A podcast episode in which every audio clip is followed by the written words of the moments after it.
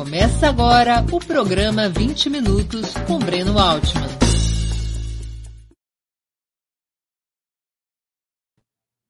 Bom dia! Hoje é 2 de junho de 2021. Está começando mais uma edição do programa 20 Minutos. Nossa convidada é a jornalista e editora Ivana Jenkins, fundadora e diretora da Boitempo Editorial, principal casa livreira do pensamento progressista e marxista no Brasil. Antes de começar a entrevista, gostaria de pedir que façam uma assinatura solidária de Opera Mundi em nosso site ou se tornem membros pagantes de nosso canal no YouTube. A imprensa independente precisa da tua ajuda para se sustentar e se desenvolver. Também peço que curtam e compartilhem esse vídeo, além de ativarem o sininho do canal. São ações que ampliam nossa audiência e nossa receita publicitária. Perguntas também poderão ser feitas à nossa convidada nas áreas de bate-papo das plataformas. Quem as fizer, peço que contribuam, se puderem, com o super chat ou super sticker no canal de Ópera Mundi no YouTube. Bom dia, Ivana. Muito, muito obrigado por aceitar nosso convite. Uma honra ter sua presença no 20 Minutos. Bom dia, Breno. A honra é minha de estar aqui. Muito obrigada pelo convite. Ivana, a Boitempo tem mais de 25 anos, completou 25 anos no ano passado. É uma editora do século passado, o que é muito chique e vintage, como se diz atualmente. Como é que nasceu a editora e com qual perfil? É verdade que o nome homenageia uma editora fundada por teu pai, Raimundo Jenkins, nos anos 60? É, a, é, a gente fez 25 anos em setembro do ano passado. E sim, o meu pai teve no, durante a ditadura uma editora em Belém do Pará. Era dele e de um outro dirigente comunista, o Carlos Sampaio e que se chamava Boitempo. Foi uma editora que teve curta duração, eles publicavam os livros e os livros eram muito rapidamente apreendidos, às vezes nem chegavam na sede da editora, então publicaram livros é, sobre Mao Tse Tung, Ho Chi Minh, tinham alguns títulos assim que alguns, inclusive, eu consegui recuperar alguns volumes depois, mas que, enfim, a editora fechou. Meu pai continuou com uma livraria é, em 64, meu pai perdeu o emprego e ele, em seguida, foi durante um, um curto período feirante, trabalhou em, em, feira com a minha mãe e meus irmãos mais velhos. E depois ele abriu uma livraria dentro da nossa casa.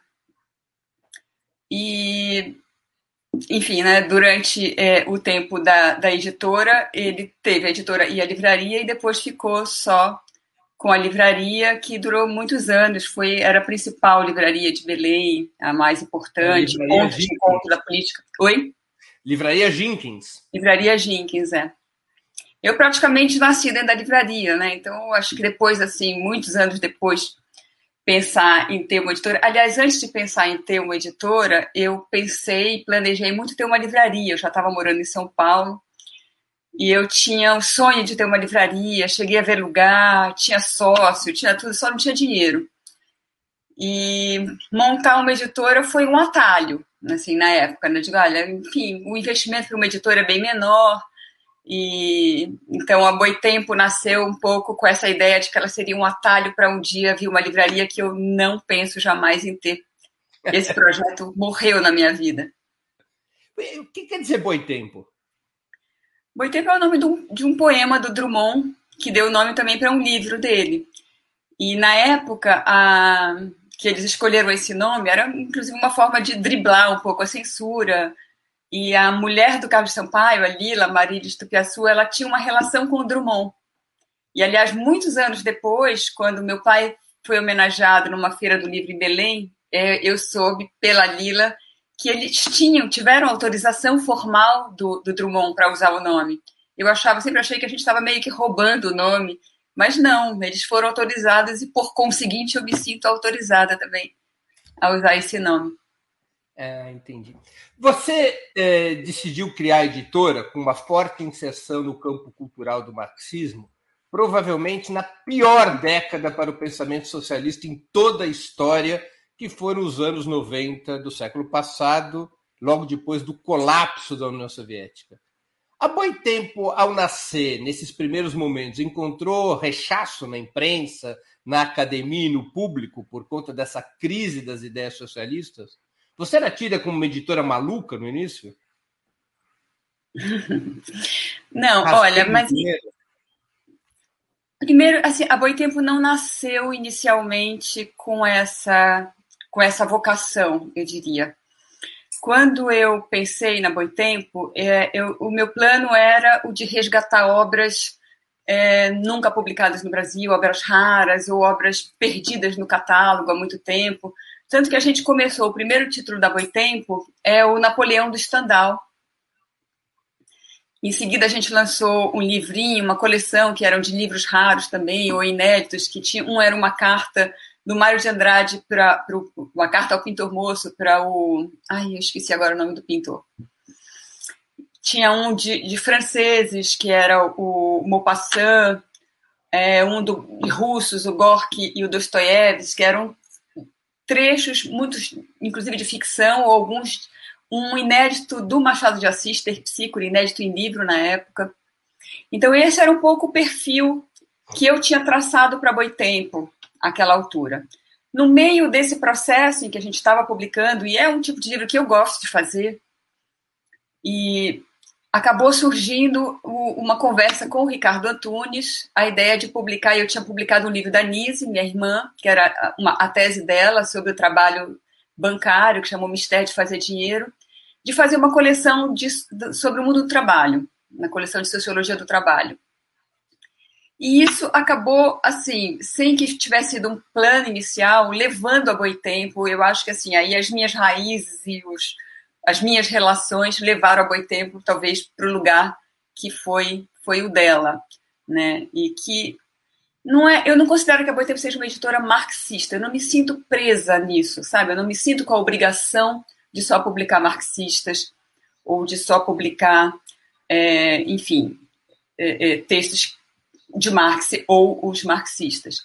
Uhum. Mas essa tem sido o, o talvez a, o nosso perfil principal, quer dizer, que a, que a Boitempo é uma editora do pensamento crítico, eu não tenho dúvida e a gente não foge dessa, digamos, desse rótulo. Mas eu tenho procurado não me sentir presa a ter que publicar apenas autores marxistas, e a gente não tem feito isso, né? não tem publicado só o marxismo mais, digamos, ortodoxo ou mais. Uhum.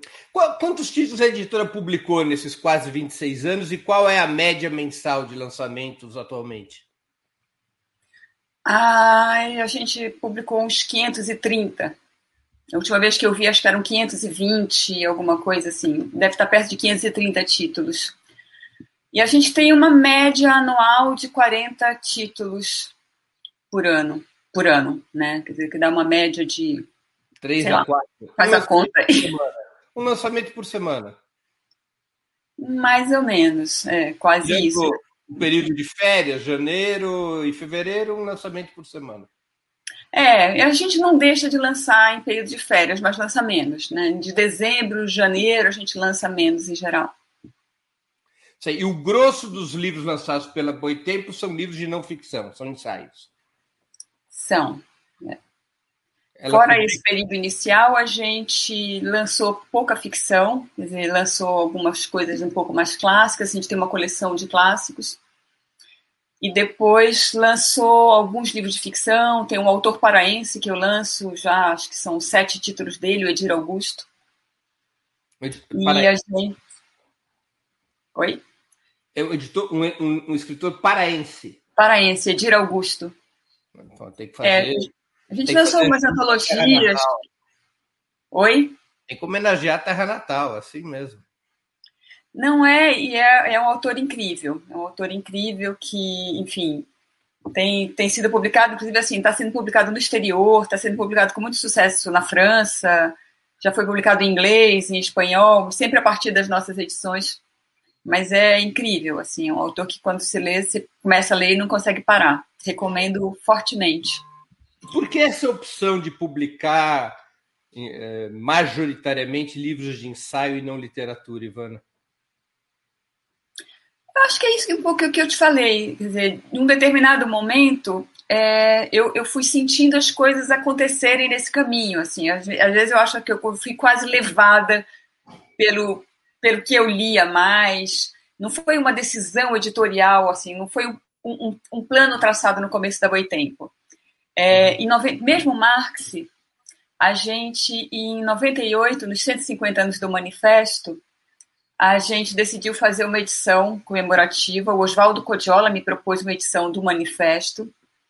E aí a gente fez uma edição que foi muito bacana, uma edição com todos os prefácios, é, com vários textos escritos por intelectuais e pensadores diversos ao longo daqueles 150 anos. Então tinha Lasky, tinha é, Trotsky, tinha o, aquele italiano, que agora esqueci o nome. Tinham vários textos escritos ao longo dos 150 anos, mostrando, e, que todos eles falavam de alguma forma na atualidade do manifesto, naquele tempo uhum. determinado em que o, o, o livro tinha, que o texto tinha sido escrito. E essa edição, ela deu início a essa coleção.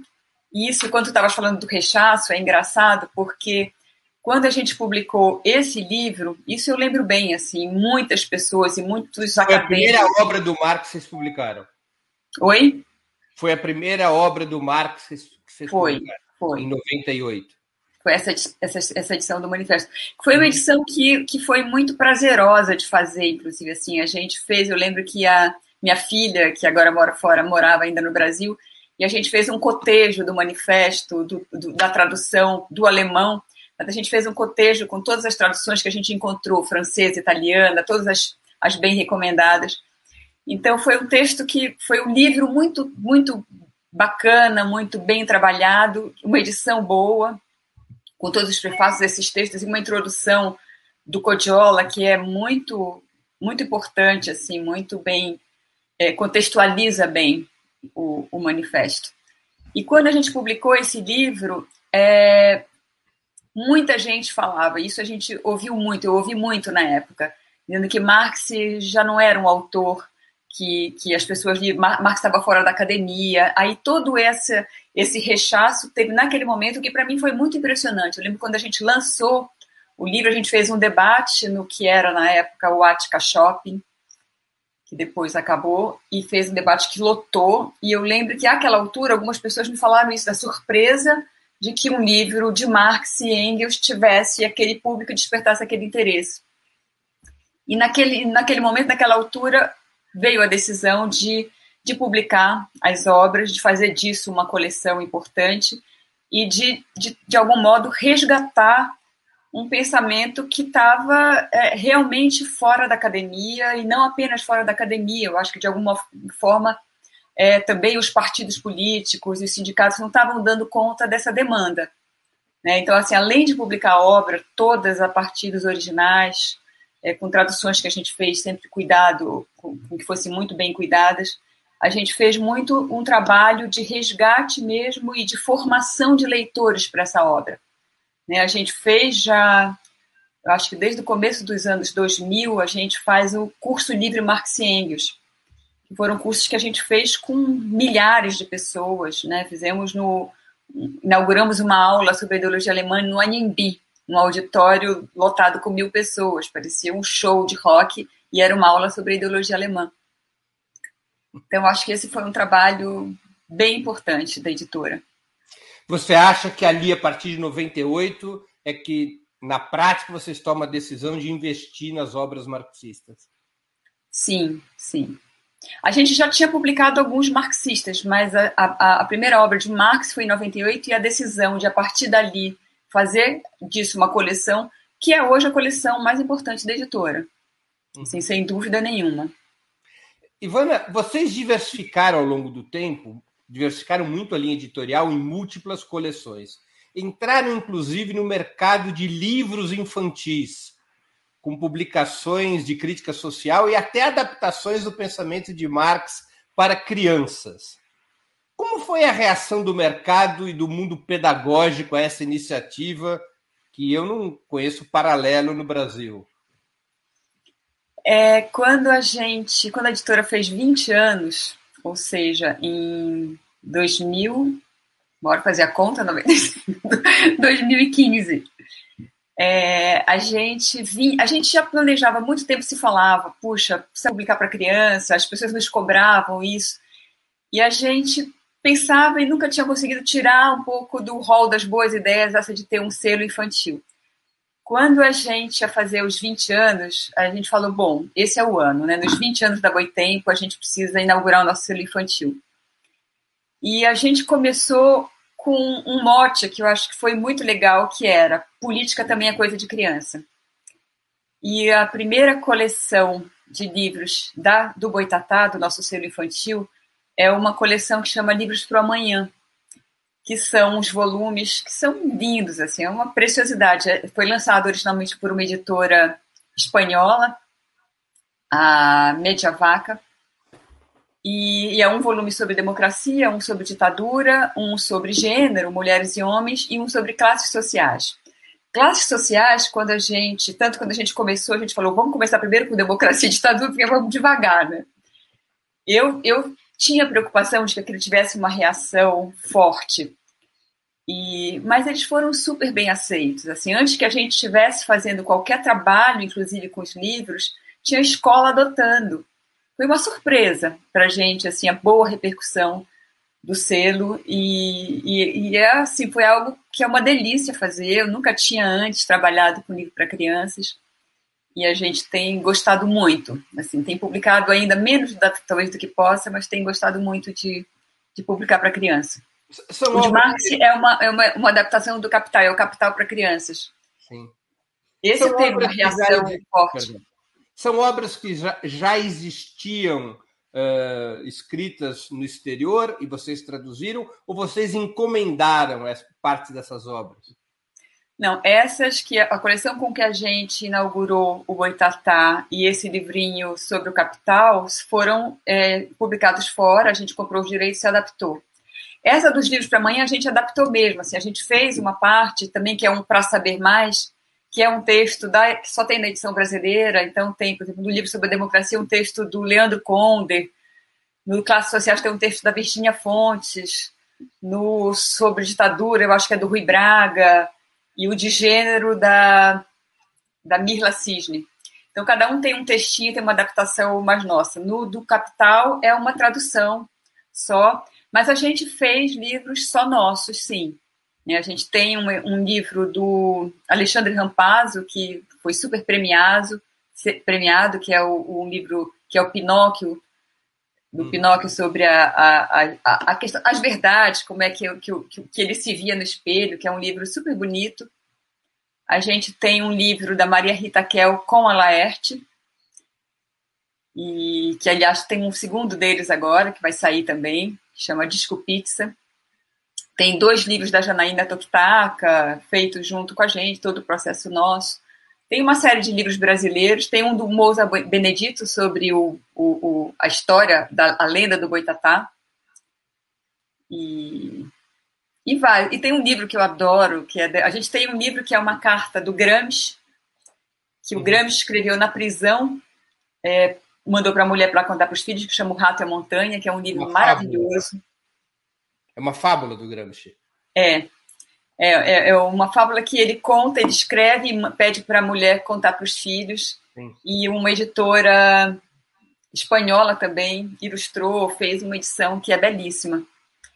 E um, e um argentino, que é de um argentino catalão, que chama O Rio dos Jacarés, que é um livro que é uma graça. Esse é, é o livro, eu, eu diria assim, esse é o mais político de todos, mas ele, numa primeira leitura, pode não parecer, porque ele foi, inclusive, entrou no programa do PNLD e foi para as escolas do Brasil todo. Eu fiquei muito feliz com esse livro, ter ido para as escolas do Brasil todo, porque é um, é um alguém que compra um rio dos que estava ocupado pelo jacaré, chega lá com um documento e fala, olha, vocês vão ter que sair daqui porque eu comprei esse rio.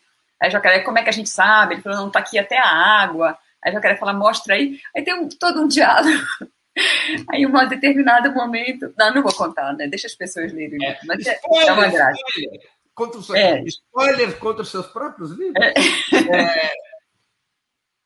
Vem cá, Ivana, deixa eu falar uma coisa. Vocês conseguem colocar esses livros infantis da Boitempo nas listas de compra da, da Secretaria de Educação e do Ministério da Educação? Eles Sim. compram esses livros infantis? Vários deles.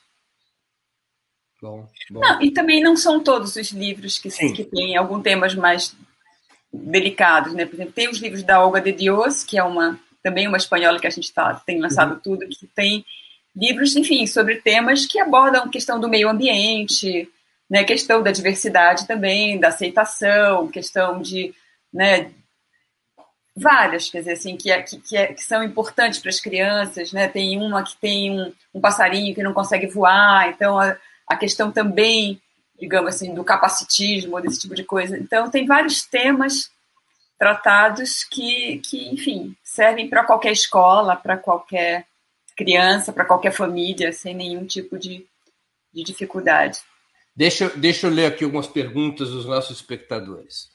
É, a primeira é do Beto Lopes, ele é de Belém do Pará, teu conterrâneo, e pergunta onde é a sede da Boitempo? São Paulo. No, aqui no bairro. Agora é no mundo, né? Porque ninguém mais.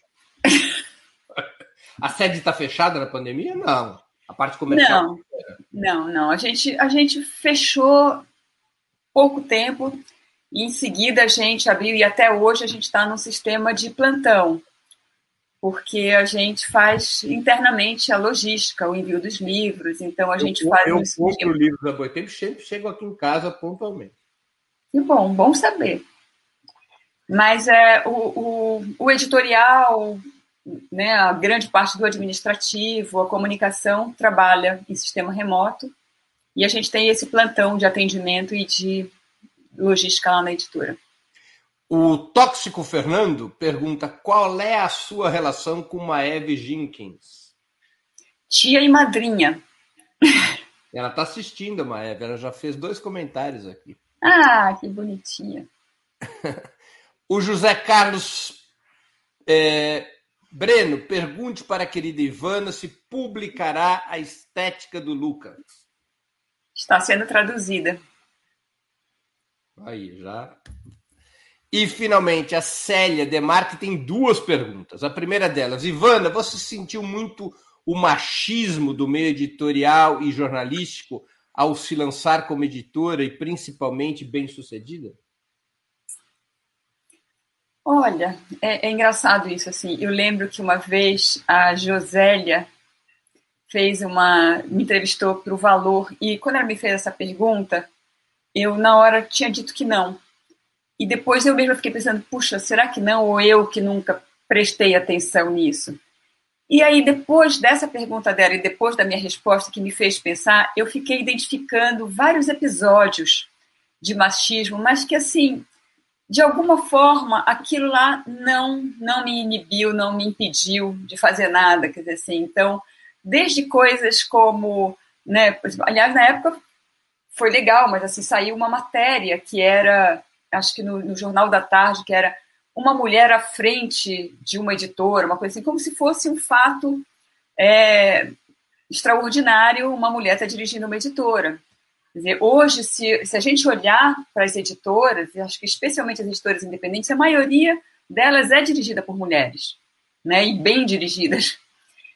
É, mas então, claro, assim, tiveram alguns episódios, mas é, eu, eu, eu, sinto que de alguma forma isso não não foi importante para mim, assim, não, não, não me travou em nada, nem, nem na editora, ou mesmo antes disso, não... Se, se, se, teve assédio, ele passou aqui, assim, sem muita, sem muito efeito. A Boitempo também é conhecida, Ivana, por associar seus lançamentos a importantes eventos culturais e acadêmicos. Você mesmo acabou de falar desse curso é, sobre a obra de Marx e Engels. Qual é o papel desses eventos, que são eventos muitas vezes é, com centenas, até milhares de pessoas? É, além da formação de público, a venda direta é um canal importante para a editora, a venda direta nesses eventos? Olha, sim. Bom, primeiro sobre os eventos. É, essa é uma marca da editora. A gente é, começou a fazer esses eventos é, eu lembro que, assim, já, talvez desde o ano 2000, eu lembro que em 2001, quando a gente lançou o primeiro livro do Mesaros, do um autor húngaro, Istvan Mesaros, a gente fez um seminário com ele, levou o Mesaros para várias cidades e, e, e já depois, em seguida, começou a fazer os cursos e sempre que vinha um autor, a gente fazia, um, um inclusive, assim, uma tentativa de levar para fora de São Paulo, porque essa era uma reivindicação muito grande dos nossos autores, que nossos leitores, que aliás às vezes se queixam de que a gente faz muito evento no Rio e São Paulo, quer dizer, mais em São Paulo, porque é óbvio, né? É onde a gente está, é mais fácil, é mais tranquilo para a gente, mas nós temos estabelecido ao longo desses anos muitas parcerias para fazer com que esses eventos corram o Brasil. E a gente fez isso várias vezes. Tem um, tem um peso enorme, a gente fez. É, a gente faz desde também, acho que há um seis, não mais tempo, porque a gente tem feito a cada dois anos um seminário grande com o SESC São Paulo. Então a gente fez, acho que cinco, então, ó, dez anos, a gente faz esses seminários que são no SESC Pinheiros, com auditório, que é auditório que cabe mais de mil pessoas e lota, e muitas vezes a gente teve que né, encerra a inscrição, gente do lado de fora. E os cursos Max, como eu te falei, esse primeiro foi impressionante. A gente estava fazendo em parceria com a PUC. E num a gente abriu inscrição, em dois dias tinham 500 pessoas inscritas. O pessoal da PUC ficou super preocupado, porque o único lugar grande que eles tinham era o TUC que estava ocupado e a gente não sabia nem o que fazer. E eu lembro que daí eu consegui com o secretário de Cultura na época, o Anhembi, e a gente foi para lá. Então isso a gente tem feito. Quando veio Angela Davis aqui, a gente fez um evento que tinha eu perco um pouco as contas, mas tinha, a gente fez ali no Ibirapuera, né, um evento aberto, é, que tinha mais gente do que seria possível, do que a, do que a prefeitura permitia. Então, essa tem sido uma marca da editora, assim, os eventos, e para a gente é muito importante porque é formação de leitor. Né? Quando a gente fez, é, é, criou esses cursos do Marx, era porque isso, a gente sentia necessidade de que as pessoas pudessem conhecer melhor as obras, porque Marx não estava mais sendo dado, não estava na disciplina nas universidades. Né? Os cursos de formação dos partidos naquela época também não estavam sendo feitos. Então, era uma demanda que a gente sentia e era ao mesmo tempo, e tem sido sempre assim, é, um canal de formação de leitores.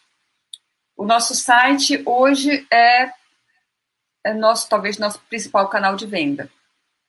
Esse foi um aumento, ele veio, vinha crescendo já, mas esse foi um, um efeito muito grande da pandemia, né? Com o fechamento das livrarias físicas, as pessoas é, se voltaram muito para o comércio eletrônico e a gente é, teve um aumento que foi muito importante e quase assustador. Assim, no começo da pandemia, no primeiro mês ficou todo mundo um pouco sem saber o que ia fazer, mas na primeira promoção que a gente fez, que aliás é uma promoção que a gente faz já há alguns anos, que é do dia M, que é do aniversário de Marx, a gente não deu conta. Então foi o, o, algo assim, foi dez vezes o que a gente esperava. Foi realmente muito grande. Ivana, é, você está fazendo spoiler das minhas perguntas. Eu já ia perguntar sobre essas vendas. Mas tudo bem, faz parte. Não me ligo, não. É, a, sua, a sua sobrinha e. Você, você é madrinha dela, ela é sua. Afilhada. Afilhada. Eu não conheço muitos esses códigos. Ela faz uma pergunta aqui que eu vou ler, mas eu acho que você já respondeu. Maeve Jenkins, pode falar um pouco das memórias da sua infância, que tinha uma casa tomada por livros da livraria doméstica que gerou a livraria Jenkins? A Maeve está aqui perguntando, prestigiando é. a família muito unida. Quando eu entrevistei a Maeve, tava a tia, tava a mãe, o papagaio, o periquito, tava toda a família. Agora é, é uma família unida. Olha, é, não, eu acho que eu falei muito, muito rapidamente, eu acho que é legal essa, essa pergunta da Maeve, sim, porque eu acho isso assim, o livro chegou, né, na, entrou na minha vida por muitas portas, mas a primeira foi essa, né? Quer dizer, assim, eu praticamente a minha primeira infância já foi dentro de uma livraria que era na nossa casa. Né? O meu pai abria, tinha um escritório que era na frente da casa, e ali era a livraria onde ele atendia as pessoas a qualquer hora do dia e da noite, o que era inclusive assim um inferno, porque como era na casa, as pessoas iam em qualquer hora. Então batia domingo porque precisava de um livro. E, e os livros se espalhavam pela casa. Então essas memórias são muito fortes. Inclusive depois, quando ele tinha editora, ou mesmo já da livraria, as batidas policiais que tinham na nossa casa, né? Inclusive, em geral, a gente sabia antes porque eles já tinham passado ou alguém descobria. Então, a minha lembrança, assim, era muito presente de coisas, assim, no lado da nossa casa morava a mãe da minha mãe, a nossa avó. Então, era a gente, os filhos pequenos, assim, pulando pelo muro, passando com os livros proibidos, e alguns que nem eram proibidos, assim, né? Tinha um livro de capa vermelha, a gente já tirava porque sabia que eles iam, podiam levar. Então, essa... É, e, e teve isso, assim, né? Quer dizer, assim, entrou por esse canal óbvio, que era a livraria, mas depois também na minha infância, a minha mãe que teve cinco filhos, eu sou a última, mas quando eu já estava um pouquinho crescida, ela foi voltou para a faculdade, ela foi fazer letras. E ela fez letras, então também a literatura entrava muito por ela, que assim, ler em casa era um era, assim, queria ganhar pontos com papai e mamãe, era pega um livro, quer pedir alguma coisa, pega o um livro, mesmo que esteja, finge que está lendo. que depois pode fazer algum outro pedido, assim. Então era tinha essa contrapartida com a gente na leitura e, e, e isso foi muito importante, assim. A gente, ó, oh, meu pai aí que bonitinho. Só para lembrar, Raimundo Jenkins foi além de um livreiro e editor, ele foi membro do Comitê Central do Partido Comunista Brasileiro durante muitos anos. Então era ao mesmo tempo uma referência cultural no Pará, em Belém, é um livreiro o livreiro mais importante do estado, um dos mais importantes do país, que entendia muito de livro, eu tive a oportunidade de conhecê-lo, eh, e era dirigente comunista, com toda a cota de perseguição que cabia naquela época. Né? É uma Isso. grande figura do movimento socialista no Brasil, do movimento comunista no Brasil. Então, é um. É, faltou eu contar, Breno, vou voltar aqui rapidinho, quando eu estava com essa ideia da livraria e depois resolvi montar a editora. É, assim, todas as pessoas que eu consultei na época, eu comecei a, a, conversar sobre editoras, e eu lembro, não vou citar nome aqui de ninguém não, viu? Quem disse para eu não montar, mas todas as pessoas que eu falava, eu digo, não faça isso, isso é uma loucura. Editora não, né, hoje em dia não dá certo, então procurei desde pessoas que tinham editora ou que trabalhavam editora, e todo mundo me desencorajava, assim. Meus pais foram as únicas pessoas na época que me encorajaram, não, é isso mesmo, vai, monta uma editora. E quando eu estava já com o primeiro título em tradução, mas não tinha ainda um nome da editora, tinha aquela lista de nomes possíveis circulando entre amigos. É, naquele ano, que foi 95, o meu pai ficou gravemente doente.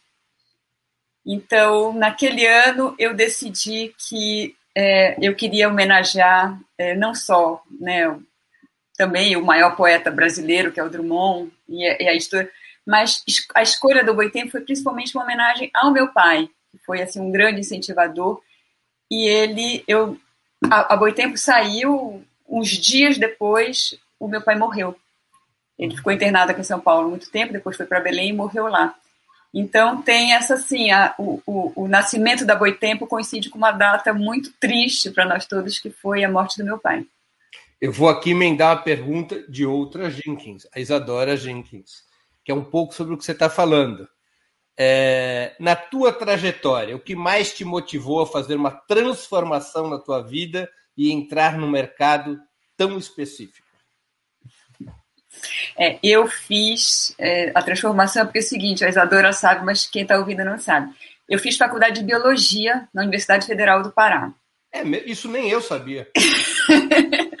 Ninguém sabe. porque eu sou quase uma bióloga, nunca peguei meu diploma. Bom, mas eu estava mudando para São Paulo e vinha com uma carta de recomendação do meu orientador, que era o Horácio Schneider, pelo Rosenberg, que era um geneticista super importante da USP, e eu vim aqui para começar a trabalhar com ele. Nesse meio tempo, isso era férias, ou ele estava fora, mas era bem começo do ano. Eu acabei na época, eu era afiliada ao PCB também, eu acabei chegando aqui com contato com o pessoal da minha base e me chamaram para fazer um trabalho no Voz da Unidade, que era o jornal do partido. Para mim era uma coisa assim muito ali, enquanto eu não arrumasse, me arranjasse para a universidade, eu ia ficar no Voz da Unidade, era meio período, eu tinha uma filha pequenininha também. Bom, isso sim mudou a minha vida, porque aí eu fui, trabalhei dois anos no Voz da Unidade, depois saí de lá, enfim, trabalhei uma época, um período curto de tempo, com um assessorando um vereador que era do, do PCB na época, e depois aí pronto, aí fui trabalhar em, em revistas e editoras, e meu mundo foi mudou de direção completamente. Trabalhei na escrita, inclusive, lembra, Breno? Eu lembro. A escrita foi a editora que teve o azar de me ter como é, diretor e dono. Mais uma Jenkins, Maiara. Essa Jenkins eu não conheço. Maiara Jenkins. Maíra, deve ser. Maíra, Maíra, perdão. Desculpa, Maíra. Quem é Maíra Jenkins? A irmã da. Minha, minha sobrinha, não. É filha do, do Álvaro, meu outro irmão. Ah, tá bem. É, outra, eu queria te fazer outras curiosidades. Qual a tiragem inicial média dos livros da Boitempo e quais foram os seus maiores best-sellers? Olha, tiragem média, eu acho que é em torno de 4 mil exemplares, 3, 4 mil exemplares mas a maior tiragem, se eu não estou enganada, foi 10 mil. Tiragem inicial. Tiragem inicial. E quais os maiores best-sellers da editora?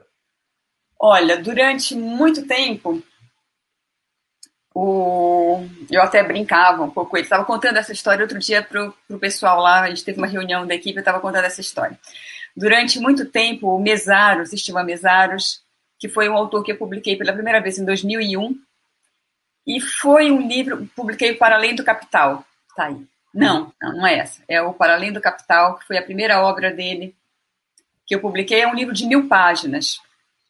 E foi, eu, eu sempre digo assim que tem alguns, algumas coisas que marcaram na, na trajetória da Boitempo, é, algumas passadas, assim, algumas mudanças de patamar. E o Para Além do Capital, eu acho que é uma obra que teve esse peso quando foi lançada. Quer dizer, a Boitempo já vinha uma editora. Aliás, eu não te respondi no começo, mas quando falaste assim, se, se eu tive é, dificuldade com a imprensa, não. Inclusive, no lançamento da Boitempo, eu tive uma cobertura enorme da imprensa.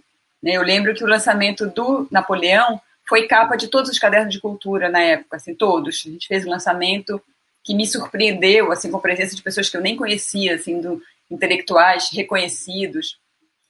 E, e durante muito tempo ela teve uma cobertura muito generosa, talvez até ela ficar mais identificada com o marxismo, e aí sim a gente foi perdendo espaço, digamos, nos grandes jornais.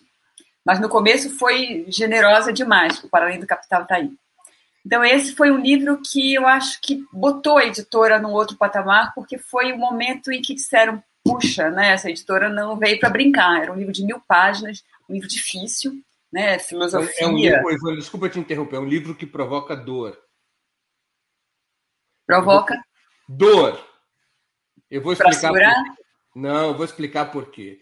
Eu corri várias maratonas. Depois de uma dessas maratonas, eu tinha perdido a unha do dedão. E eu estava machucado. E eu fui pegar o paralelo capital na estante e ele caiu da minha mão diretamente no dedo machucado. Eu não me lembro de ter tido uma dor parecida na vida. É um tijolo, né? Para ler o Capital, eu tenho essa lembrança profundamente dolorida na minha vida. O dedo ficou desse tamanho, depois o livro caiu no meu pé. Mas esse foi um livro que, quando a gente lançou, quer dizer, isso, assim, acho que botou a editora no outro patamar, mas ao mesmo tempo foi um desses livros que as pessoas falavam que você é louca de publicar esse livro, um livro de mil páginas, uma editora pequena. E a gente tirou, é, é, vendeu a primeira tiragem em seis meses. Em seis meses a gente estava tirando uma segunda impressão. Eu não me lembro quantos eram, mas é, foi uma surpresa, especialmente porque muita gente dizia para gente que aquilo era uma loucura. Então, durante muito tempo, é, o que eu estava contando para a equipe é o seguinte, é que eu, o, o Mesaros vinha para o Brasil com alguma frequência, a gente ficou muito amigo, assim, eu, dele, da mulher dele.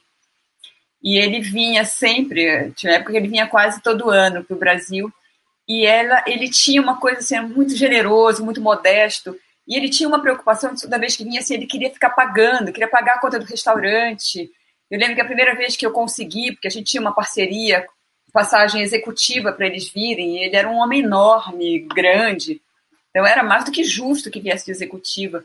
Foi uma dificuldade convencê-lo de que podia, dizendo, olha, mas não é nem a Boitempo que está pagando. E tinha, e, e algumas vezes, para ele começar a aceitar que alguma vez eu pagasse o restaurante, eu tinha que dizer, olha, hoje em dia você sustenta Boitempo, né? Entenda isso.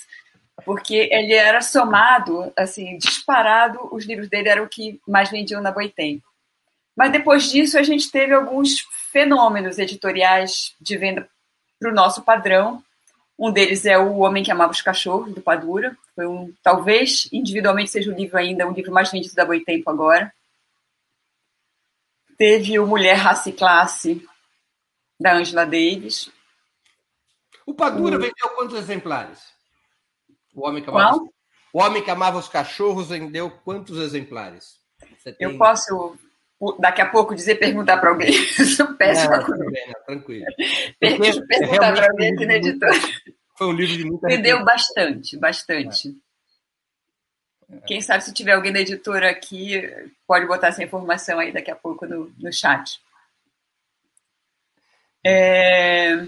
Eu, eu, vi o Kim por aqui, o Kim deve saber. É. Aí tem o, o Mulher Raça e Classe. Os livros da, da, da Angela Davis, de um modo geral, vendem bem todos. Os do, os do Marx. É, o volume do Gramsci, que a gente que é uma, uma, coleção que a gente entrou no ano passado, que chama Escritos Gramscianos, vendeu super bem. A, a, coleção Lenin, que surpreendentemente também, quando a gente começou, a gente mesmo tinha um certo receio. Se, Marx estava, de alguma forma, fora da academia, é, Lenin estava completamente fora da academia. A gente, quando começou, pensou em publicar Lenin, eu até falei, olha, publicar Lenin, a gente tem que fazer isso com muita força, botar um peso nessa coleção, né, fazer uma divulgação à altura, porque é, é, é, foi uma dificuldade encontrar na academia pessoas que estudassem Lenin. A gente conseguia, assim, alguém que tem um estudo sobre uma determinada obra, mas, assim, pessoas que pegam Lenin, que é um, né, não era só um, um dirigente soviético, não foi só né, o grande líder bolchevique. Ele tem uma obra admirável, enorme, vasta. Dizer, não ter no Brasil alguém que se dedique exclusivamente a dessa obra era espantoso para a gente. Então, essa foi uma coleção na qual a gente entrou com algum receio também, enfim, e foi tem sido super bem, né, bem aceitos os livros, tem, tem, tem feito um sucesso, inclusive comercial. Você acha que os livros, vamos dizer, marxistas, hoje, na segunda década, na terceira década já do século XXI, eles têm mais fluidez, é, são mais aceitos, têm maior venda no mercado do que quando você lançou o manifesto em 98? Tem, tem sim. Eu acho que não só é, é, existe uma, uma mudança, né? Assim, existe um interesse maior por essas obras, né? O marxismo, né? Como como filosofia e como é, é, tem tem tido mais interesse, mas eu acho que também tem essa coisa de que as pessoas passaram a a precisar ler mais Marx, né? Assim, eu acho que inclusive a crise né? Quando veio essas, essas crises todas, quer dizer, as pessoas foram atrás, mesmo quem não era marxista, ou mesmo quem não é, continua não sendo, é, sentiram necessidade de ler Marx de novo, que é uma obra né, bom, né? estupidamente atual, é, é, incrível. Assim, a gente lê livros e fica espantado de que eles ainda né, sejam tão, tão atuais e tão presentes ainda hoje. Né? Eu, eu, gostaria de sugerir fortemente aos nossos espectadores que comprem as obras de Marx, Engels e Lenin da Boitempo. Aqueles que já têm, comprem as da Boitempo para substituir suas antigas edições, porque as edições da Boitempo são muito bem cuidadas. Eu fiz isso. Eu já tinha grande parte das obras, eu fui trocando pelos livros da Boitempo e doando outros livros para bibliotecas. São edições muito bem cuidadas, a tradução, a parte gráfica, eu aqui quero enfatizar isso. Uh, Ivana, além de livros, você tem Deixa publicado... Deixa eu te contar uma coisa que a gente fica super orgulhoso. Tenho uma vez, numa entrevista, o Rubman, que é um dos diretores da Mega, do projeto Mega 2, projeto uhum. De resgate das obras de Marx, disse numa entrevista que, que a, nossa a edição da Boitempo da ideologia alemã, que até então no Brasil, especialmente, só tinha sido editada aquela parte, a primeira parte, uhum. que era a melhor edição do mundo. E eles não tinham feito ainda a, a edição da Mega, não tinha saído a, a ideologia alemã, mas até então ele falou isso, quer dizer, para a gente é um motivo de orgulho, porque no mundo é muita coisa, né? O mundo é muita coisa. Ivana, além de livros, você tem publicado já há vários anos uma revista, a Margem Esquerda. Conta um pouco o que é essa revista, de onde veio a ideia, do que, que se trata. É, a, a Margem Esquerda é uma revista que transita um pouco. Deixa eu até mostrar aqui. Estou aqui com o último número. Ela transita um pouco ali entre uma. Ana, não é o último, é a edição mais recente, né? A mais recente. É, a última fica com. Essa aqui. E tem a, na capa é um, o Guto Lacaz, uma obra do Guto Lacaz. Mostra de novo, mostra de novo para dar tempo para as pessoas fixarem. Aí. Perfeito. Aqui tem o sumário. Tem um, umas obras incríveis dentro também do, do Guto Lacage. A curadoria de imagens é do Francisco Klinger, que é meu conterrâneo, que mora na Alemanha, tem umas obras incríveis. Ah, bacana. A Margem é uma, é, é uma, é uma revista que transita ali entre um pouco o que seria uma revista acadêmica e uma revista de interesses mais gerais, mas que é, Inclusive, assim, ela tinha como o subtítulo era uma revista de estudos marxistas. A gente resolveu até tirar, porque a gente achou que era importante não fechar ela também num, num, dentro do marxismo. Eu lembro que isso aconteceu, inclusive, porque você tem um autor de quem eu gosto bastante, que a gente um dia pediu um artigo, ele falou assim, mas eu não sou marxista. Então a gente achou que não precisava disso, né? Quer dizer, ela é uma revista que, obviamente, como a Boitempo e pelo conselho dela e, e pelas pessoas que escrevem, é uma revista que se posiciona claramente à esquerda, sem precisar ser necessariamente marxista. Mas então ela é, é isso, ela tem um, um, Cada número a gente tem feito cada vez edições um pouco mais temáticas. É, é são duas ou três edições por ano? Duas por ano, ela é semestral.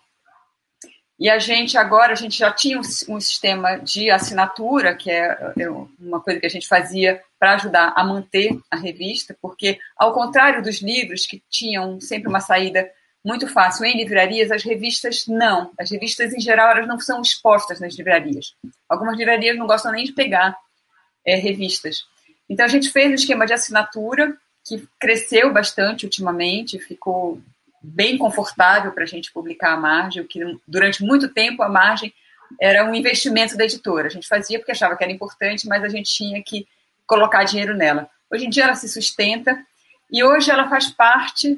Eu não sei se eu vou te dar outro spoiler se você falar do Clube do Livro, tu ias me perguntar dele? Eu ia te perguntar do Clube do Livro, mas pode fazer esse spoiler. hoje, o que a gente fez em, em outubro do ano passado, quer dizer, a gente lançou em novembro, a primeira caixa do Armas da Crítica, que é o clube de assinantes da Boitempo. Essa é a capa do livro Armas da Crítica, que é um livro que eu organizei junto com o Emir Sader. É, esse é o clube que a gente lançou. Era uma, era uma vontade antiga nossa de lançar um clube de assinaturas, né? um clube de, que, de alguma forma, é, fizesse algo que, que a gente tinha, por tempo tinha já. Ela tem muito uma coisa de um leitor fidelizado, né? Quer dizer, assim, um leitor que acompanha as nossas obras. Isso dá para ver um pouco pelas redes sociais, como é, por exemplo, a Boitempo tem o maior canal de editora no YouTube da América Latina. Então ela tem uma relação. Quantos, quantos inscritos tem no canal? Duzentos e tantos mil não lembro De editora é, enfim, é uma editora de pequena para média e, e, e, tem uma, uma quantidade bem, bem significativa de seguidores, né, de assinantes.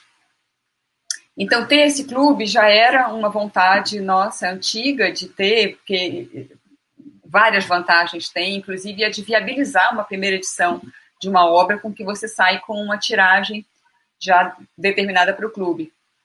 E a gente, quando veio a pandemia, sentiu mais fortemente essa necessidade, quer dizer, aquele momento em que as coisas se voltaram muito mais para um movimento da, da editora direto com seu leitor, a gente lançou em novembro e a gente incorporou a margem esquerda, quer dizer, a gente ainda tem assinantes que são só da margem esquerda, mas os novos assinantes a gente tem incentivado a que façam a assinatura do Armas da Crítica, porque ela contempla a margem esquerda. Então, duas vezes por ano, o assinante do Armas da Crítica recebe junto uma edição da margem esquerda. Esse último número, o entrevistado é o, é o Pepe Mujica, e tem um dossiê sobre o capitalismo digitalizado, vários artigos. Tá, tá muito bom esse, esse número. Modéstia à parte. O Kim Dória, que trabalha na Boitempo, ele acabou de informar que o homem que amava os cachorros, do Leonardo Padura Fuentes, vendeu mais de 90 mil exemplares, o que para os padrões brasileiros é um sucesso absurdo, tremendo. Né? É, Ivana, deixa eu te fazer uma outra questão. Há 25 anos atrás, o mercado era exclusivamente baseado no livro físico e nas redes e livrarias. O que variavam eram compras governamentais ou vendas em evento, mas essencialmente era o livro físico. Qual é a relação hoje na Boitempo entre o livro digital e o livro físico? e entre a venda. E qual é o peso da venda por e-commerce, comércio eletrônico, diretamente no site e para livrarias? As editoras estão conseguindo chegar diretamente no público? Esse é o futuro das editoras?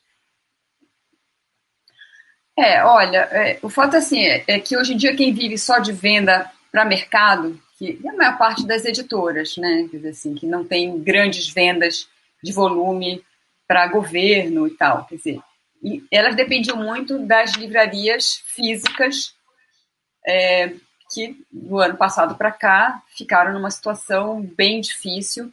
Né? Depois foram saindo. Essa que aparece aí no, na tela agora deu um golpe no mercado, né? Deu hum.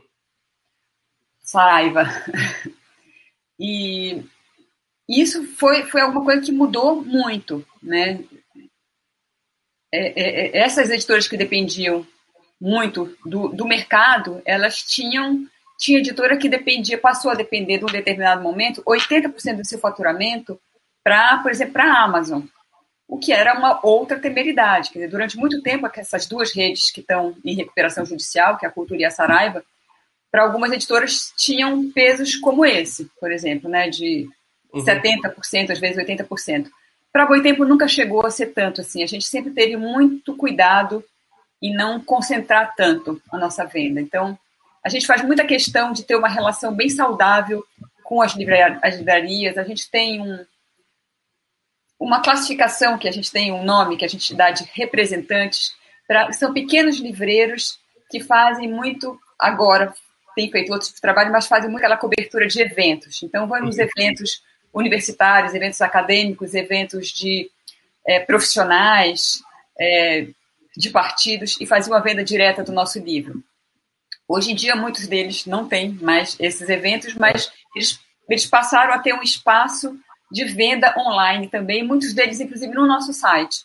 A gente tem uma campanha que, que é uma campanha de solidariedade com as livrarias independentes, que é essa, quer dizer, no nosso site você pode escolher comprar pela livraria, é, sei lá, Livros e Livros. Eu estou chutando aqui um nome, mas você entra lá e você escolhe uma livraria e quer que a comissão dessa venda seja daquela livraria. Então, é uma forma que a gente encontrou, inclusive, de, de, de se solidarizar com essas livrarias que estavam perdidas. É, a venda de e-books aumentou bastante, especialmente também do ano passado para cá. Eu não sei te dizer em percentual quanto que isso representa, ainda é bem menos do que o livro físico, uhum. mas a venda de e-commerce, essa subiu demais. Assim, eu acho que hoje ela representa, sei lá, talvez 70% do nosso, do nosso faturamento entre a do nosso próprio site e de livrarias online. Entendi. Agora, você é, acha que o projeto. Nos anos 90, mais no início dos anos 2000, as livrarias apostaram nas mega stores. houve uma brutal monopolização das redes de livrarias no país. Esse projeto fracassou? Já antes da pandemia vinha fracassando? É, não, não, só, não só por isso, por serem esses espaços enormes, é todo um modelo de negócio que, que fracassou.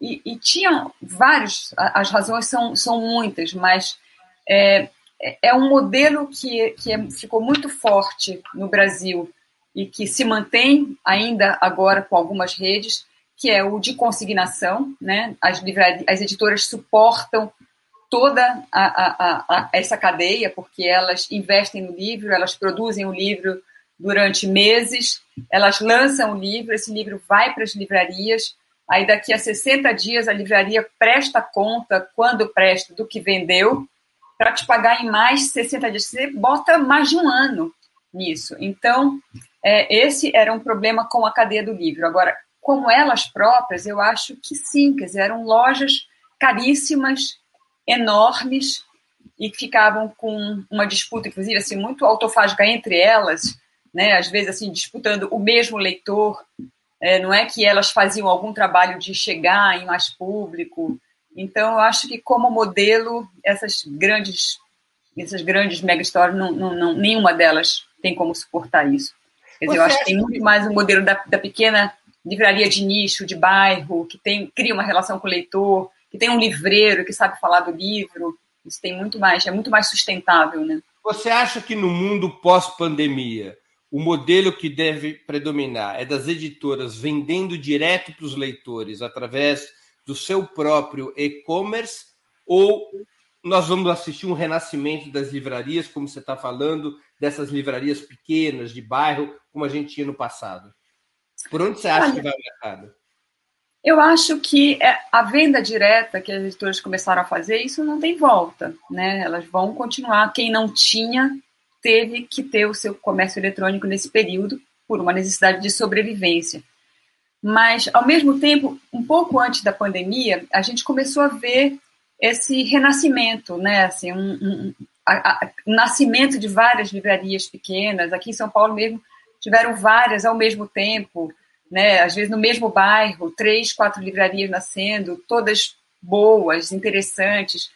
Eu acho e eu espero muito que esse movimento não se perca e não termine, porque a livraria é um espaço de convivência, né? é um espaço é, é, cultural, é um espaço onde as pessoas vão, não é só um lugar onde a pessoa vai para comprar um livro, onde ela vai, senta, toma um café, pega um livro, folheia, vê outro, né? onde tem um, um, um, uma espécie de um ambiente que é muito propício à leitura, né? Quer dizer, e é tudo que a gente precisa, né? Num, numa época como essa, que né, pós-pandemia, a gente talvez ainda esteja, ainda tenha como chefe do, do Palácio Planalto esse chefe de milícias e que tudo que faz é contra a cultura, né, que é contra a ciência, é contra, obviamente, livro para ele não existe tanto que quiseram, estão querendo taxar livro a essa altura, né, quando no mundo inteiro se tem políticas de incentivo à leitura que se quer taxar, dizendo que livro é coisa para rico, ou seja, é o que eles querem que seja, né? Quer dizer, que as pessoas não possam, não possam ter acesso à leitura. Mas eu espero muito que esse movimento de, de livrarias ele floresça mais. É, eu acho muito importante e é muito saudável, né? Ter assim, eu acho que é muito importante que a gente tenha esse canal, né? O canal livraria que faça essa intermediação da editora com o leitor também. Ivana, as mudanças tecnológicas com a expansão do livro digital baratearam a produção editorial e democratizaram sua distribuição? Hum, olha, não sei, não, não, pensei nisso. Eu acho que elas, elas melhoraram talvez o acesso, né? Quer dizer, algum tipo, o, o livro, por exemplo, o e-book, para isso é, é, é mais fácil. Eu acho que na a questão do processo editorial, não vejo no que isso tenha barateado. Quer dizer, no processo editorial, o que, que, é mais caro? É a tradução, que isso não vai mudar. Né? O, esse custo não vai mudar. O cuidado que você tem com a preparação do texto, com a revisão, com a diagramação, isso a tecnologia não, não ajuda nisso. Né? O, o a, outro custo grande que a gente tem é o custo gráfico. Né? Ele só ele só é, é, é, reduzido à medida que você aumenta a tiragem. Então, essa, inclusive, é uma dificuldade das pequenas editoras. Né? Quando elas fazem tiragem muito pequena, o custo unitário do livro é muito alto. Eu acho que a, a, tecnologia ela, ela, ela, ela, ela faz chegar a mais livros. Acho que isso sim, chegar a mais pessoas, mas facilita no livro eletrônico. No livro impresso, não, não vejo essa relação. Deixa eu te colocar uma outra pergunta associada a uma pergunta de um espectador. O Matheus Tuzin pergunta por que os livros são tão caros no Brasil? E eu aqui emendo a mesma pergunta. É, por que, que esse preço do médio do livro brasileiro é mais alto que outros países? Até te pergunto, ou isso é uma lenda? Isso é uma lenda. Essa, isso é uma coisa que a gente já fez uma comparação. A gente fez uma vez na Boitempo dos nossos livros mesmo. A gente pegou um, um mesmo livro que a gente traduziu é, e que mais três, quatro editoras de outros países traduziram e fizemos a média de preço. E os nossos não eram os mais caros, muito pelo contrário, na maioria das vezes eles eram dos mais baixos. E de, uma, de um modo geral, é, várias editoras já fizeram essa comparação. Isso é lenda, não é verdade. O que pode ter é o seguinte: é uma relação com o poder aquisitivo né, no país. E tem uma outra relação, que essa sim é a mais grave, é que, de um modo geral, a gente tem um, né, um baixo índice de leitura no Brasil. Então, as tiragens, é, é isso que eu acabei de falar, a, a única forma é, sem, sem nenhuma dúvida, de reduzir o custo unitário é o aumento de tiragem. Mas cê, não é com todo título que você pode fazer isso. Então, tem título que a gente ainda precisa imprimir 2 mil exemplares. Né? O preço unitário dele é muito maior do que se a gente pudesse imprimir 5 mil. Então, essa é, é, é a grande chave para poder é, ter. Está na demanda, né? É, tá na... Comprem mais livros que os livros vão diminuir de preço. Esse é um bom, esse é um bom slogan. Esse é um bom slogan. Deixa eu ler algumas outras perguntas. É... Da Caim Denzamon. Como foi acompanhar de perto a biografia de Karl Marx do professor Zé Paulo? Zé Paulo foi meu meu editor no Voz da Unidade, eu devo dizer. Então, minha relação com ele é de muitos anos atrás e, enfim, durante um período nós perdemos contato, mas depois voltamos a, a nos falar. O Zé Paulo nunca tinha publicado um livro dele pela Boitempo, ele já tinha feito muitos prefácios, orelhas, essa coisa, tá, do, ou participado de coletâneas. E ele já contou essa história aqui, mas eu vou repetir rapidinho. Ele, quando a gente ia ter os, os 200 anos do nascimento de Marx, uns dois anos antes, ele, acho que em 2016 ou 2017, ele me propôs uma pequena biografia de Marx é, para a gente publicar no, nos 200 anos. Eu, claro, topei na hora. E, mas assim, até pensando na época, não sei o que, que, tem, o que, que teria de novo, o que, que Zé Paulo teria de novo para falar sobre Marx. Mas é, topamos e, enfim, ele próprio acho que não tinha a dimensão do que seria esse projeto no final, porque ele foi primeiro atrasando, atrasando, e aí depois o que eu fui acompanhando, que era muito engraçado, foi a imersão que ele fez, assim, porque foi total. Ele conversava com ele, ele começava a contar o que que ele tomava café pensando no que que Marx tinha feito, no que que ele lia, no que que ele comia, nos lugares que ele, as pessoas com quem ele falava. E a Leila, a mulher dele, dizia isso assim, uma hora ela falava assim, eu não aguento mais, esse homem não tem outro assunto. ele fez uma imersão completa na vida, na obra. Na obra ele já, já conhecia bem, mas ele fez muito nessa coisa assim, da vida do Marx também, nesse período. E foi uma delícia todo o processo, né, as trocas. Eu brinco com ele que um dia a gente vai publicar a correspondência completa desse período, porque os e-mails enormes, são sempre muito bem humorados e ligações telefônicas também, depois ligações de vídeo, conforme ele foi aprendendo.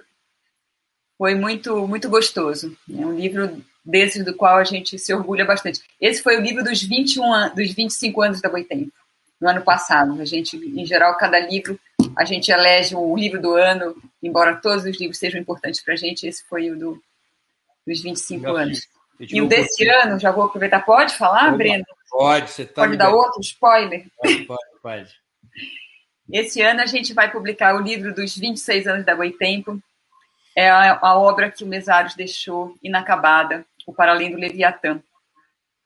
Foi um livro que ele, gente tinha entregue quase todo para a gente, quase completo, mas tinham faltado alguns trechos e a gente, enfim, conseguiu completar alguma coisa, mas está lançando agora em setembro desse ano o Para Além do Leviatã. Vai ser o livro do ano. O livro da, do aniversário da Boitempo. É, deixa eu ler aqui um, uma outra pergunta da Maeve Jenkins. A família é muito ativa nas perguntas e nos comentários. A minha mãe colocou no grupo da família que eu ia estar aqui pronto. Ó. Tá, tá toda a família assistindo, toda a família assistindo.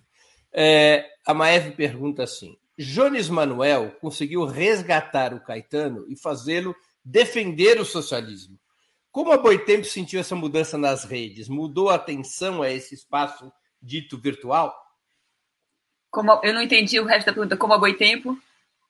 A Boi, uh, como a Boitempo sentiu essa mudança nas redes? Mudou a ah. atenção a esse espaço dito virtual? Ah, eu acho que sim. Eu acho que especialmente mudou uma atenção dada ao Lo Surdo, que era um autor que a gente já publicava, é um autor bárbaro, um marxista assim, seríssimo, e, e que a gente já publicava, mas que não tinha esse espaço, digamos, de popularização. Né? Isso o Jones já vinha fazendo, né? defendendo muito o, o Lo Surdo, e com o Caetano, que aliás faz o prólogo desse livro, que o, esse livro que o Jones organizou, tem um prólogo super bonito do Caetano, que foi para gente muito bacana, quer dizer, que incrível, né? Fazer o Caetano, né, um cara na posição dele, que não precisava disso, rever-se dizendo, olha, eu não sou mais aquele cara, né? Eu sou um outro cara. Eu achei aquilo lindo demais, sabe? Alguém, né, na posição dele, fazer publicamente isso. Achei, foi incrível. É, tenho aqui outra pergunta do Cadu Lacerda, que contribuiu com o Superchat. Isso é uma espécie de dízimo aqui no YouTube. Esse superchat é apenas um elogio ao magnífico trabalho da Boitempo e do Opera Mundi, onde renovei minha assinatura. Eu agradeço a renovação da assinatura. A Boitempo já pensou em organizar um clube de leituras combinado com a TV Boitempo? Você já falou, né, das Armas da Crítica, que é o clube da Boitempo. É, ela de alguma forma, ele é combinado com a TV Boitempo, porque uma das coisas que a gente faz no Armas da Crítica é, além do livro, a pessoa recebe o livro do mês, às vezes dois livros, a gente manda, além de que ela tem acesso a algum material é, no site que é exclusivo, a gente tem feito algumas coisas que são, a gente faz alguns livretos, muitas vezes nos livretos que a gente que vão gratuitos, eu acho que eu tenho algum aqui para mostrar, não sei se eu tenho mas a gente manda livretos que muitas vezes vêm com algum material transcrito da TV Boitempo, e é plano nosso, inclusive, fazer isso mais, né? Assim, algumas das palestras, a gente tem muito conteúdo na TV Boitempo, né? Assim, tem muita coisa, inclusive, que a gente tem ainda não postada, de cursos, de palestras dos autores, que muito desse material, às vezes, possa estar sendo associado ao clube, eles virem pequenos livretos oferecidos aos assinantes. E uma outra pergunta do grupo Sou Brasiliana. Poderia falar sobre a coleção Caio Prado Júnior? É uma coleção ainda não lançada. A gente vai. Até leitor está fazendo spoiler. Tá? é, mas a gente, a gente já divulgou. A gente também passou alguns anos tentando trazer para Boitempo os livros do Caio Prado Júnior. E a gente agora, no ano passado, finalmente fez um acordo com os herdeiros, com a família, e a gente fechou um contrato para cinco títulos do Caio Prado Júnior. O primeiro vai ser um que eu tenho uma edição antiga aqui, era uma edição que foi da Brasiliense, é o História e Desenvolvimento, que é era a tese com que o Caio Prado concorreu à livre docência, ia concorrer à livre docência e quando depois ele foi impedido, né, pela ditadura e tal. Então vai sair esse livro, vai ser o primeiro de uma série E a ideia é, quando, como a gente tem com alguns autores, criar um projeto gráfico específico, com uma cara interessante, e eles sempre vão ter textos é, de historiadores, de né, cientistas políticos. É uma coleção que vai ser coordenada pelo Luiz Bernardo Pericaz, na Boitempo, que é autor nosso também. E que escreveu uma biografia do Caio Prado, né? Maravilhosa. Ganhou o Juca Pato com essa biografia. Uma biografia incrível. A gente publicou já vários livros dele, mas esse é o livro mais importante dele na Boitempo. Filho de um grande diplomata brasileiro já falecido, Bernardo Pericaz. Bernardo Pericaz. Foi embaixador, foi embaixador brasileiro em Cuba e com quem Isso. tive uma longa relação de amizade. Isso, era uma pessoa incrível. Uma coisa, sabe que ele estava traduzindo o livro do Padura para gente, o acho que foi o Hereges, quando ele morreu. Ah. Ele era cônsul geral em São Francisco, né, quando morreu. Isso, isso. É, o Bernardo Pericaz, era um, grande, um dos grandes diplomatas brasileiros. Uhum. É, é, tem uma outra pergunta aqui do Alex Harlen, que também contribuiu com o Superchat. A Ivana é boa de ser convidada aqui, porque vem bastante superchat. Vocês irão concluir a tradução dos demais volumes da biografia do Marx, eh, do Michael Heinrich? Nós vamos publicar todos, sim. É que ele, o, o, o Heinrich é um autor daquele tipo meticuloso, ele vê cada detalhe, é, esse primeiro volume que a gente publicou é incrível, assim, tem as minúcias todas, é aquele biógrafo no sentido né, tradicional mesmo. E ele tinha previsto entregar para a gente já há mais de um ano o segundo volume, mas ele não conseguiu terminar. A gente falou é com ele. Biógrafo, é o biógrafo biólogo, é o biógrafo biólogo, né? É, é. E não, o livro dele é incrível, incrível. A biografia dele é, esse primeiro volume que a gente lançou, talvez eu tivesse por aqui, não sei, acho que não sei se eu tenho. Mas ele não entregou o segundo volume. Assim que entregar, a gente começa a editar e, e vai sair o segundo e o terceiro, sim.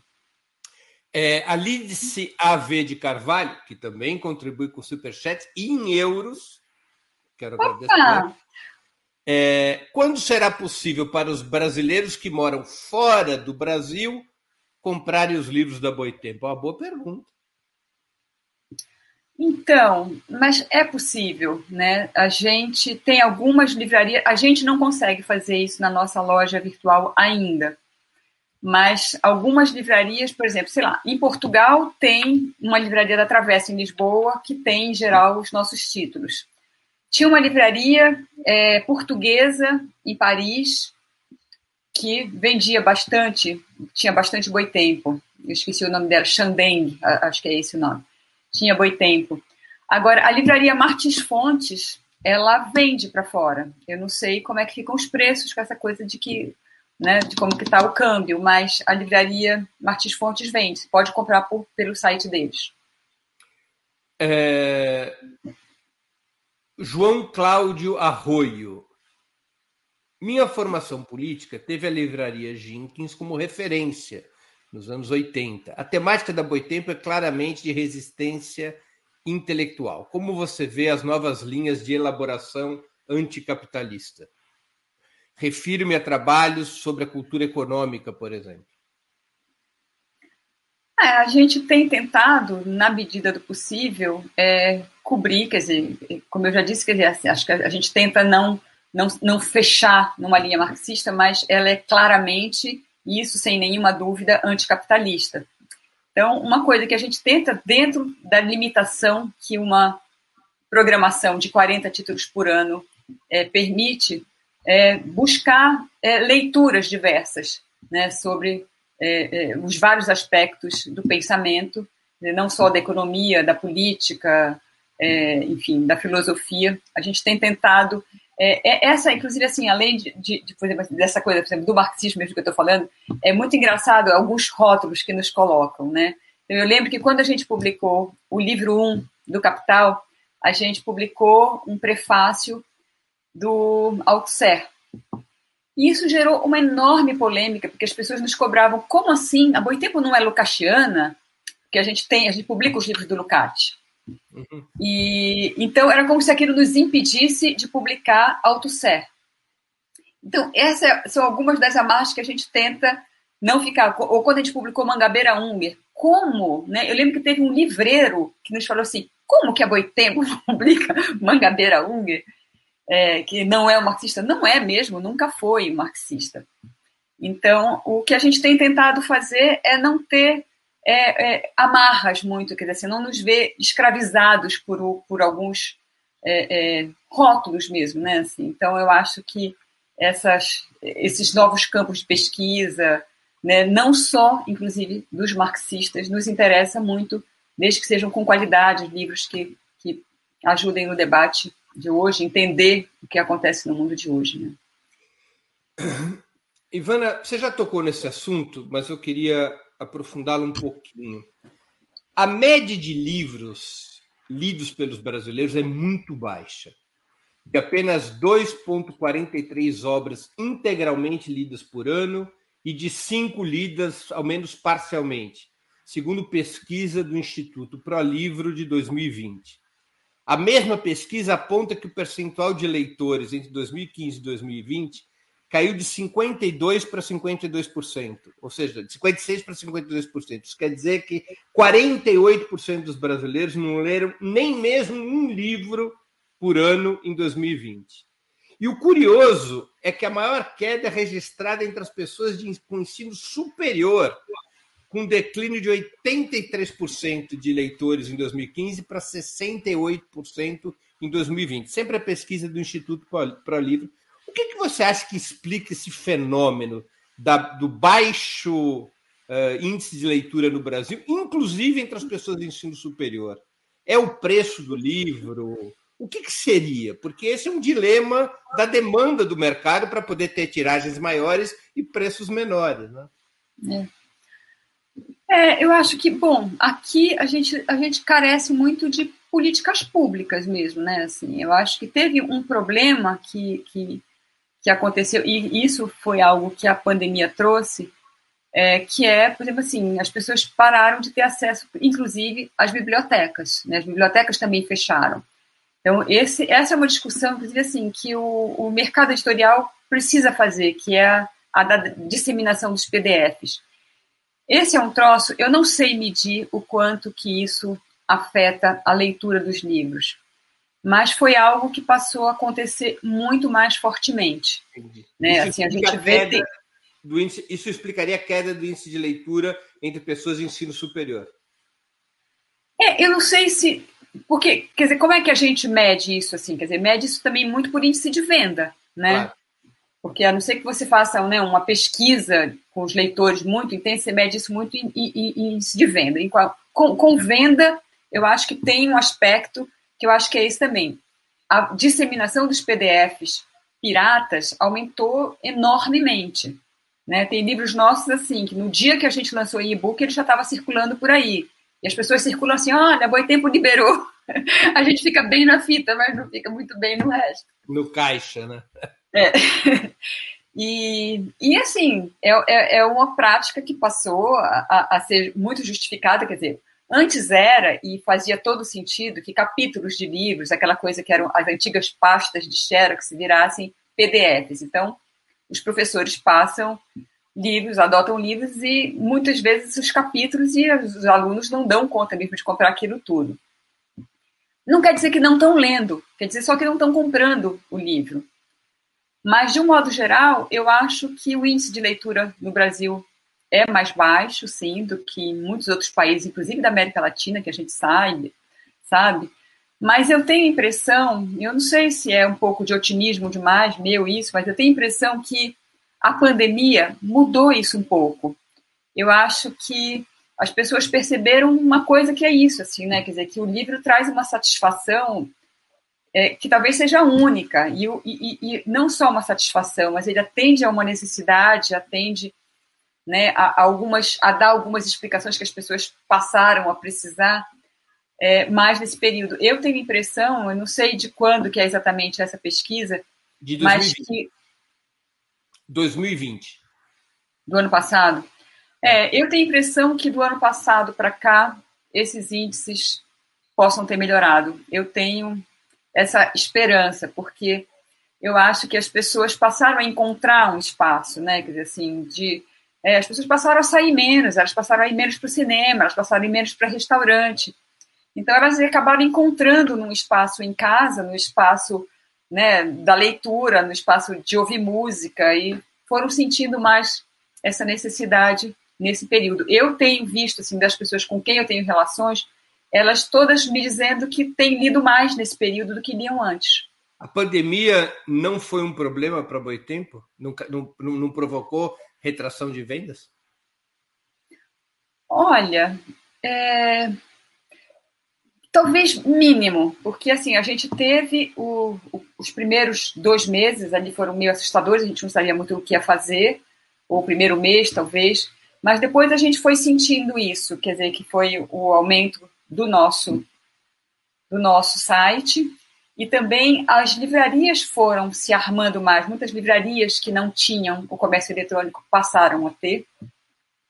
Uhum. E não foi. Eu acho assim, o 2020 não foi um ano ruim para Boitempo, foi um ano com algumas boas campanhas, algumas boas surpresas que a gente teve. O, o próprio Clube do Livro, assim, a gente lançou um Clube do Livro já com mil e tantos assinantes, quer dizer, o primeiro mês, a primeira caixa, né? Então, é, mostra assim, quer dizer, que as pessoas, primeiro, elas têm uma identificação com a editora, que isso para a gente é muito legal, né? Tem uma confiança no, no, no, que, no que encontrariam nessas caixas.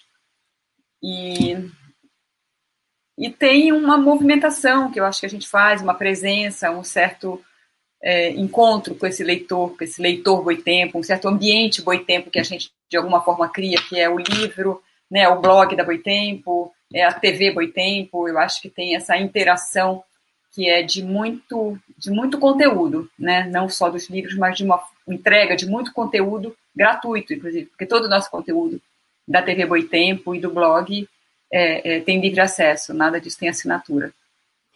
O Humberto Miranda, que também contribuiu com o Superchat, pergunta: será que é um efeito do governo atual pela economia na queda das vendas de livros? A concentração do mercado e o PDF influenciaram? Um pouco acho que você já respondeu, né? É, eu acho, eu acho que sim, quer dizer, essa coisa de, de, de não ter política pública, né, de não ter nenhuma, quer dizer, as compras é, governamentais que sempre foram um motor de, de movimentação também do mercado editorial, menos das editoras menores, mas de alguma forma também tinham sido mais democratizadas nos governos anteriores. Isso tudo prejudica né, as compras, as verbas para a universidade, quer dizer, o, o, público de editores, como a Boitempo, é, é, o nosso público, majoritariamente, é o público universitário, de professores, alunos de pós-graduação, de graduação. Quer dizer, as verbas de pesquisa foram todas achatadas, muita gente perdeu é, é, bolsa. Então, isso tudo, de alguma forma, afeta. Mas eu acho que te, teve algumas contrapartidas que equilibraram um pouco nesse período, e eu acho que a gente vai se encontrando, encontrando formas. Acho que o mercado tem se, se movimentado nesse sentido, de um modo geral, o mercado editorial. Ivana, o que, que poderia e deveria ser feito por um governo, por um novo governo de esquerda, em sua opinião, para democratizar o acesso ao livro e elevar o padrão de leitura do povo brasileiro? Ah, isso a gente falou, quer dizer, assim, políticas públicas várias, né? Tem desde conseguir adotar, por exemplo, alguma coisa que rola há muito tempo aqui no Brasil. A última vez tinha sido proposto pela, pela senadora, que é hoje governadora, Fátima Bezerra, que é a implantação do preço fixo do livro, que é um preço que durante um período, durante um ano, ninguém pode vender o livro é, por um preço diferente daquele, quer dizer, isso mantém uma certa, um certo equilíbrio na cadeia do livro mas eu acho que principalmente bibliotecas e formação, né? formação de professores, né? para que possam trabalhar com aqueles livros. É, fazer, não, tem tanta novidade do que se pode fazer, mas eu acho que basicamente é isso, né? tornar o livro mais acessível, quer dizer, quando tudo que está se fazendo agora é o inverso, né? é tentar tornar o livro mais inacessível, tornar o livro um bem de luxo, quando ele é, quer dizer, livre a cultura, é um bem cultural e assim tem que ser tratado. Né? Quer dizer, como é que, que identidade tem um país que não tem cultura? Né? Que alicerces tem um país que não tem cultura, que não tem identidade? E isso tudo tem que estar, tá, né, de alguma forma, contemplado num, num governo que se queira minimamente democrático, que respeite o seu povo, né? Ivana, a gente está chegando no final da entrevista. Os 20 minutos, quanticamente, lhe viraram uma hora e meia. Eu vou aqui uma hora e meia? Uma hora e meia, estamos aqui. É, é como se a gente estivesse almoçando. É, deixa eu te fazer duas perguntas que eu sempre faço aos convidados do 20 Minutos. A primeira delas é o que você leu ou está lendo durante a pandemia e gostaria de sugerir aos nossos espectadores. Olha, eu, eu a maior parte do tempo, aliás, não só na pandemia, esse é, é, é o problema que eu tenho. Assim, eu só consigo quase ler a trabalho, né? Assim, só consigo ler o que está revisando, o que está aprovando. Então, eu tenho conseguido ler muito pouco por prazer. Agora, aliás, na semana passada, eu resolvi me dar o luxo, me dar o direito de ler por prazer um livro que a gente já tinha acabado de publicar. Eu sou muito secretária, não vou conseguir falar de livro de outra editora. Faz então, parte. Deve ter sangue judaico. Hum. Oi? Deve ter sangue judaico na família. Ou árabe, alguma coisa. É esse livro aqui, é um livro do Zola, que a gente está lançando agora. Esse, tá aí. É o Dinheiro. É um romance incrível dele, né, que é, se passa no Segundo Império. Então tem um, um cara que é, é um, um falido que resolve é, é, apostar, é, se passa na Bolsa de Paris, no Segundo Império. Então, é um livro, quer dizer, também não vou ficar dando spoiler aqui, mas é um livro que é incrível, porque ele, é, ele é super atual, né? Como se fosse, as questões são, são como se fosse hoje, né? colocadas hoje, a questão do, enfim, né? De como que, que, que, o que o dinheiro faz, né? Que o dinheiro não traz felicidade para ninguém e o que, que ele provoca, né? Necessidade do mais dinheiro, do fazer dinheiro é um livro realmente incrível e super bem escrito, bem traduzido. Tá, tá muito legal essa edição. E qual filme ou série você assistiu, está assistindo e gostaria de indicar a quem nos acompanha? Então, eu estou assistindo um filme como se fosse uma série.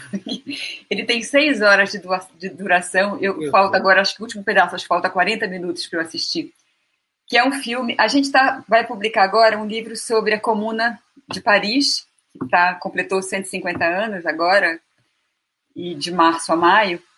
E enquanto eu estava cuidando também da edição desse livro, a gente foi atrás de ilustração. É, é um livro do Michel Levy e do Besancenon, que é um livro que é, fala de um, um, um diário da filha de Marx, da Jane, encontrado muitos anos depois em que relata uma viagem secreta que ela fez com Marx para Paris na época da Comuna. Então, enquanto a gente procurava material iconográfico, cronologia, essas coisas, eu esbarrei um dia nesse filme e é um filme que ele é incrível porque ele é, é como se fosse um, um pouco um documentário. Ele se passa, eles fizeram um, todo o filme é feito montado num, num, num grande galpão e ele foi é um elenco que assim parece que é tudo muito foi tudo muito discutido com a equipe assim. E aí durante o filme em vários momentos eles vão conversando sobre a comuna e vai ficando claro alguma coisa que no próprio filme eles vão em alguns momentos dizendo que é o quanto que na França se esconde a história quer dizer a educação da França esconde a história da comuna. O quanto que eles atores e equipe do filme de modo geral não sabiam nada sobre a comuna então mostra tudo, né? Se mostra a participação das mulheres, que foi incrível, é, as barricadas, é, é, todas as dúvidas, as, as hesitações, né? As, os, os, militares de fora que vieram participar da comuna. É incrível, assim, o filme, muito longo, então assim, eu vejo cada 45, 50 minutos, acho que eu já vi uns seis episódios desse meu filme. Em qual, em qual serviço de streaming está sendo transmitido? Eu acho que está no YouTube. Eu acho que é do YouTube mesmo. Tá bem, tá bem. Ivana, eu queria agradecer muito a tua participação. Essa conversa foi muito simpática e interessante.